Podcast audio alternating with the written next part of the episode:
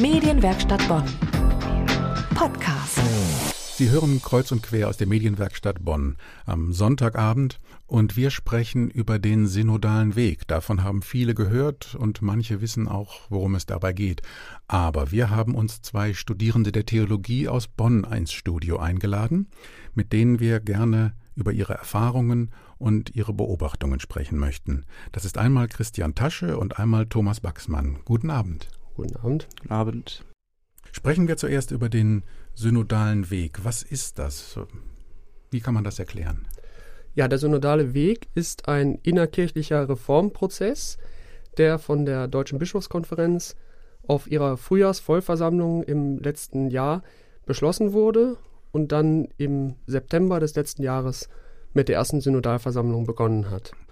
Und wer spricht da miteinander? Beschlossen wurde der Weg ja von der Deutschen Bischofskonferenz und dem Zentralkomitee der deutschen Katholiken. Das sind auch die Gruppen, die die größten Teilnehmerzahlen bei den Synodalforen stellen. Es sind aber auch Vertreterinnen der Orden dabei, der diözesanen Priesterräte, junge Menschen, die ständigen Diakone und die verschiedenen Berufsgruppen des pastoralen Dienstes. Das sind also einmal die Priesterschaft und die Kirche an sich, aber auch Laien, Gläubige ja gut, Laien und Priester gehören ja beide zur Kirche. Also es ist schon, die ganze Kirche spricht miteinander. Das ist die Idee. Mhm, gut. Warum ist das notwendig? Ja, also ich denke, dass es ähm, notwendig geworden ist äh, in den letzten Jahren, wenn man ja auch gerade mal so einen Blick in die Medien geworfen hat, dass man da gesehen hat, äh, es gab innerkirchlich, aber auch von außen herangetragen immer wieder Streitthemen, die äh, ja Gesprächsbedarf erfordert haben. Und äh, man hat sich jetzt einfach mal zusammengesetzt und überlegt, dass man diese Konfliktpunkte angehen möchte und darüber äh, miteinander ins Gespräch kommen möchte. Jetzt sitzen das Zentralkomitee der deutschen Katholiken und die Deutsche Bischofskonferenz beide in Bonn. Das heißt, das ist eine rein deutsche Veranstaltung? Ja.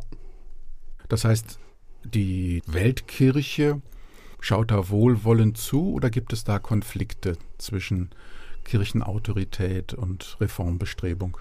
Naja, also zugeschaut wird auf jeden Fall, aber das Ganze kann man natürlich nicht einfach nur von sich selber aus entscheiden, dass man da über, mal über gewisse Themen redet, weil wir immer noch in der Gesamtkirche auch unterwegs sind und äh, das Ganze natürlich aus Rom schon abgesegnet werden musste. Es gab einen Brief von Papst Franziskus, der die Reform in Deutschland ermutigt, aber gleichzeitig auch ähm, das Machbare im Blick behalten sehen möchte. Das hat zu ganz unterschiedlichen Auslegungen dieses Briefes geführt. Da gibt es also zum Beispiel den Kardinal Marx, der das als Ermutigung für den synodalen Weg ansieht. Es gibt aber auch Stimmen, die das als Abbruchbefehl sehen. Ist das ein Zeichen dafür, dass dieser innerkirchliche Dialog dringend notwendig ist? Naja, der Brief des Papstes wurde sehr unterschiedlich interpretiert, das stimmt. Es gab aber auch einen Brief des Präfekten der Bischofskongregation in Rom, der ein bisschen deutlicher geworden ist ähm, und der deutschen Kirche da schon klar auch ihre Grenzen aufgezeigt hat. Das ist kein Redeverbot, sondern das ist ein äh, Hinweis darauf, dass die deutsche Kirche keinen Alleingang starten kann. Kardinal Marx hat daraufhin gesagt, das wollen wir auch gar nicht. Jetzt sind wir in der Situation, dass wir erst einmal miteinander reden und dann geht das Ganze wieder nach Rom. Gut, Zumindest die Themen, die eine weltkirchliche Relevanz haben. Gut, das Ganze ist also eine Keimzelle, aber keine Revolution ja, also ganz genau so würde ich das auch äh, betrachten. Man kommt erstmal miteinander ins Gespräch, aber man darf jetzt nicht erwarten, dass jetzt hier die großen Entscheidungen gefällt werden und die deutsche katholische Kirche damit einen Alleingang geht und äh, sich ja quasi schon dann auch entfernt von der äh, gesamten Kirche, von der Weltkirche. Kommen wir noch mal kurz auf die Organisation des synodalen Weges. Wie viele Teilnehmer, wie viele Stimmen gibt es da ungefähr? Wie, wie, wie reden die miteinander? Also es gibt einmal die Synodalversammlung als Hauptbeschlussgremium dieses synodalen Weges. Da sind etwas über 200 Mitglieder vertreten. Und dann gibt es noch das Synodalpräsidium, das hat aber hauptsächlich organisatorische Aufgaben. Und es gibt die Synodalforen, die für die inhaltliche Arbeit zuständig sind. Davon gibt es vier. Dann haben wir damit erklärt, was der synodale Weg ist. Jetzt möchte ich noch mehr auf Ihre persönlichen Erfahrungen bei diesem Thema zurückgehen. Sie sind ja Studierende in Bonn, Sie studieren Theologie, da ist man ja an diesem Thema ganz nah dran und Sie sind die Jüngsten, die diesen Weg noch sehr weit gehen werden. Welche Konflikte beobachten Sie vielleicht in Ihrem Alltagsleben als Studenten bei diesem Thema, Herr Baxmann? Meiner Beobachtung nach ist es so, dass einige glauben, durch den synodalen Weg wird sich gar nichts ändern. Andere finden, es sollte sich auch gar nichts ändern. Das sind so zwei Konfliktpunkte, die zwischen Studierenden der Theologie, äh, aber auch zwischen uns und Nichtstudierenden der Theologie ausgetauscht und besprochen werden. Herr Tasche, wie erleben Sie das?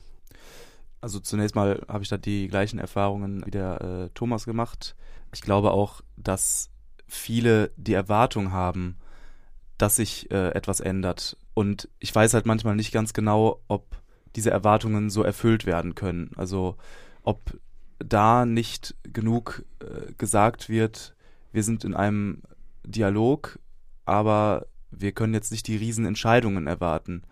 Ich weiß auch nicht, ob man das direkt am Anfang sagen muss, aber ich erlebe bei mir im Umfeld Leute, die sagen, jetzt bewegt sich endlich mal was, jetzt äh, wird was getan und ähm, ich bin mir nicht ganz sicher, ob diese Leute nicht am Ende enttäuscht sind, wenn es dann nicht die Ergebnisse gibt, die sie sich vielleicht wünschen.